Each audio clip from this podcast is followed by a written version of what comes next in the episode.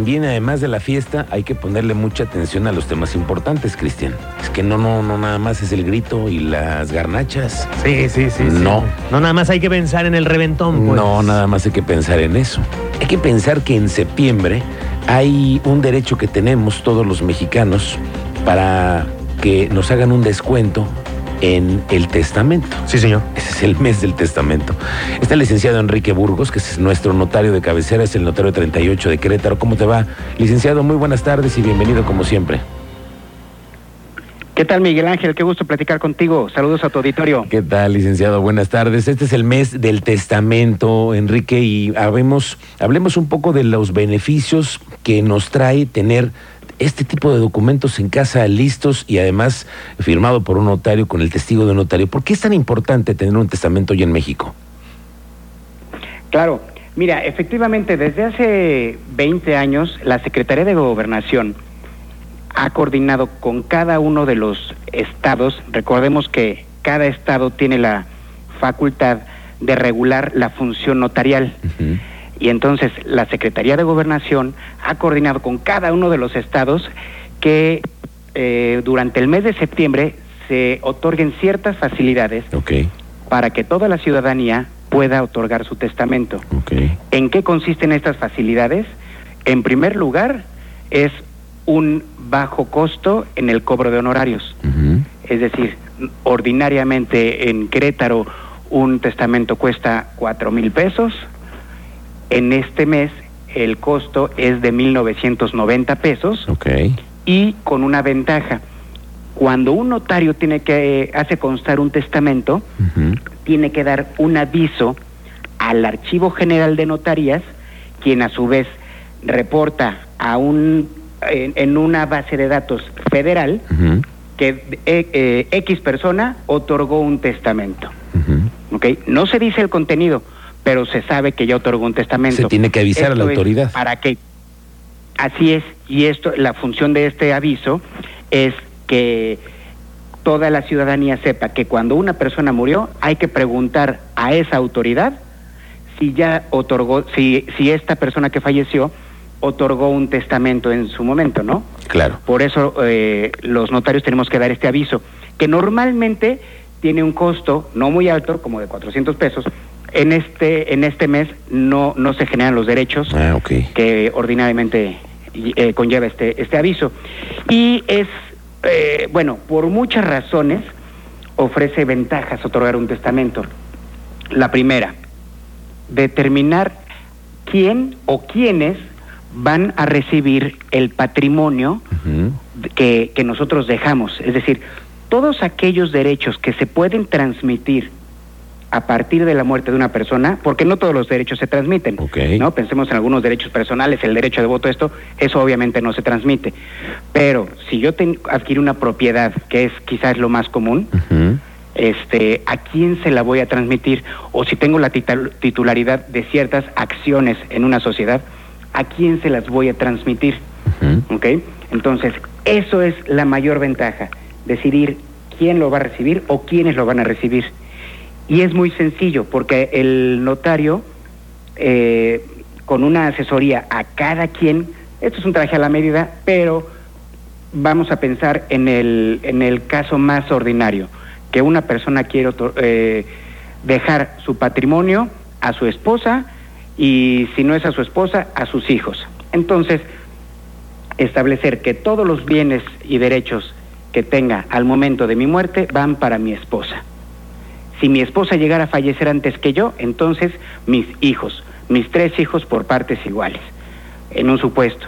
Si uno de ellos llega a faltar, pues a lo mejor que los hijos de ese hijo reciban, si es que los tiene. Si no los tiene, a lo mejor que acrezca la porción hereditaria de los otros dos hijos que sobreviven, ¿no? Todo esto se puede planear en un testamento, quiénes van a recibir.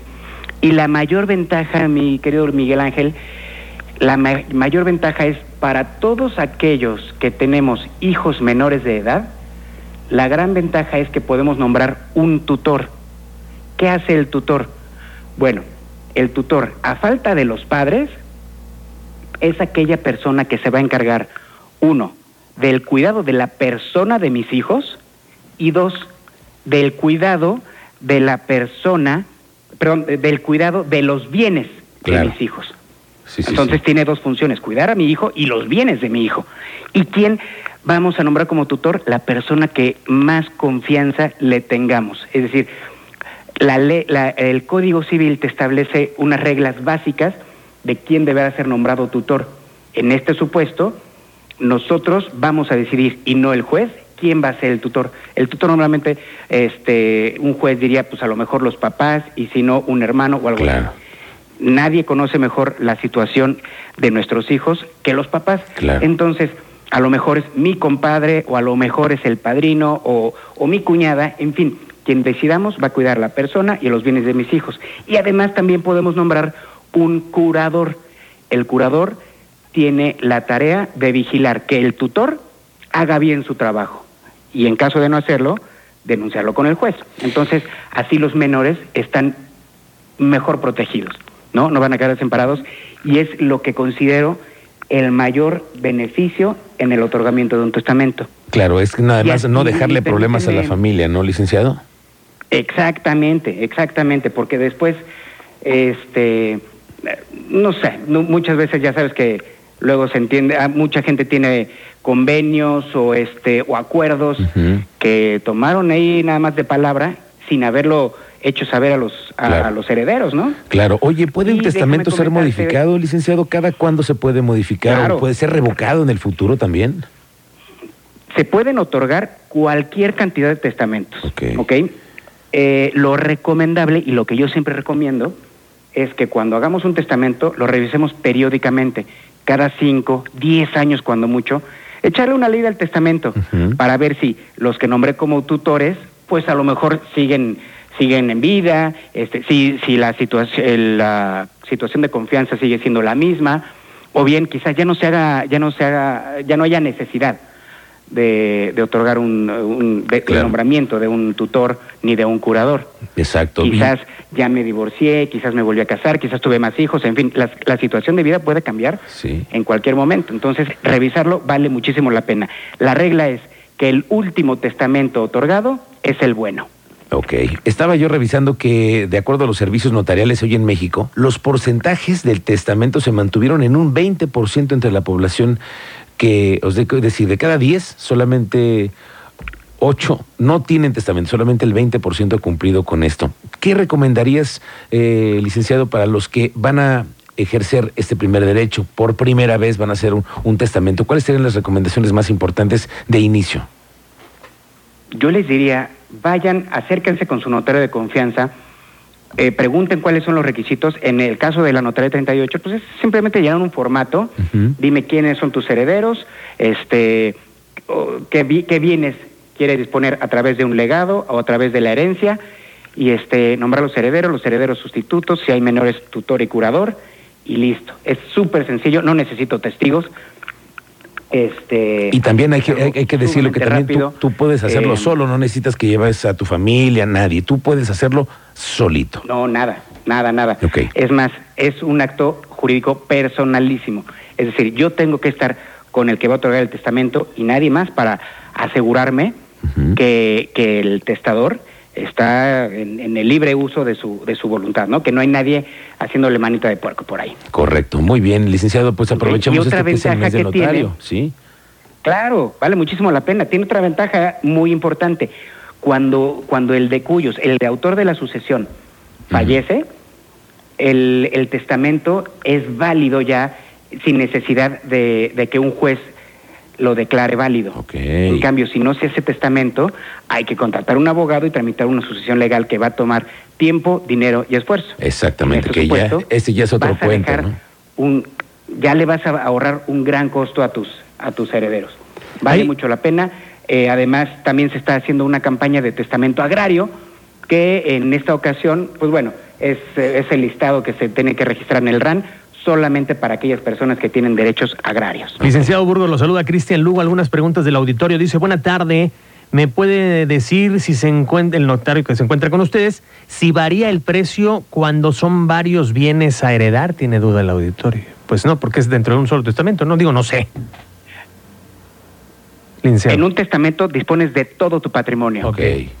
Sí, sí, sí. No, no es porque tengas dos casas, un departamento, es más, más caro el testamento. No. Es por lo mismo, es un simplemente, es un trámite nada más el que hay que hacer, ¿no? Así es. Dice Es otra, muy sencillo. otra pregunta. Solo dime cuáles son tus bienes y listo. Ok, ¿qué diferencia hay entre testamento, usufructo vitalicio y donación, tanto como figura jurídica como en costo? El señor Ernesto Roa. Ok, el testamento surte efectos a partir de la muerte del autor de la sucesión. La donación, obviamente, tiene que ser entre vivos. ok. Y el usufructo es una es un rasgo de la un elemento de la- del derecho real de propiedad que en ocasiones se suele separar de la nuda propiedad y que como su nombre lo dice otorga derechos para hacer suyos los frutos civiles de un bien es decir un local comercial pensemos yo tengo yo le dejo el usufructo a, a una persona y la nuda propiedad a mi hijo mi hijo va a ser el dueño, pero quien puede aprovechar civilmente Ok. ese inmueble será el usufructuario. El usufructuario, claro. Pues todas estas, estas medidas. Es otro tema, pero vale la pena platicar. Claro, hay, hay que platicarlo, pero hay que platicarlo también en la notaría, ¿no, licenciado? Entonces, el mes del testamento, y si es. quieren acercarse a la notaría 38, ¿dónde se encuentran ustedes ubicados, notario? Estamos en, en el anillo vial Fray Junípero Serra, número 4422, 4422, casi frente a Paseo Querétaro. Ok, bueno, ¿hay algún teléfono, licenciado, para hacer alguna cita para los que quieran hacer testamento? Con mucho, con mucho gusto, es 442 38 425 38. Muy bien. Licenciado, le agradecemos Y mucho. o que bien es- en, la- en, en redes sociales, notaría 38 y 76. Muy bien. Gracias, licenciado Enrique Burgos, como siempre, por este consejo y este Un momento abrazo, para platicar. saludarte.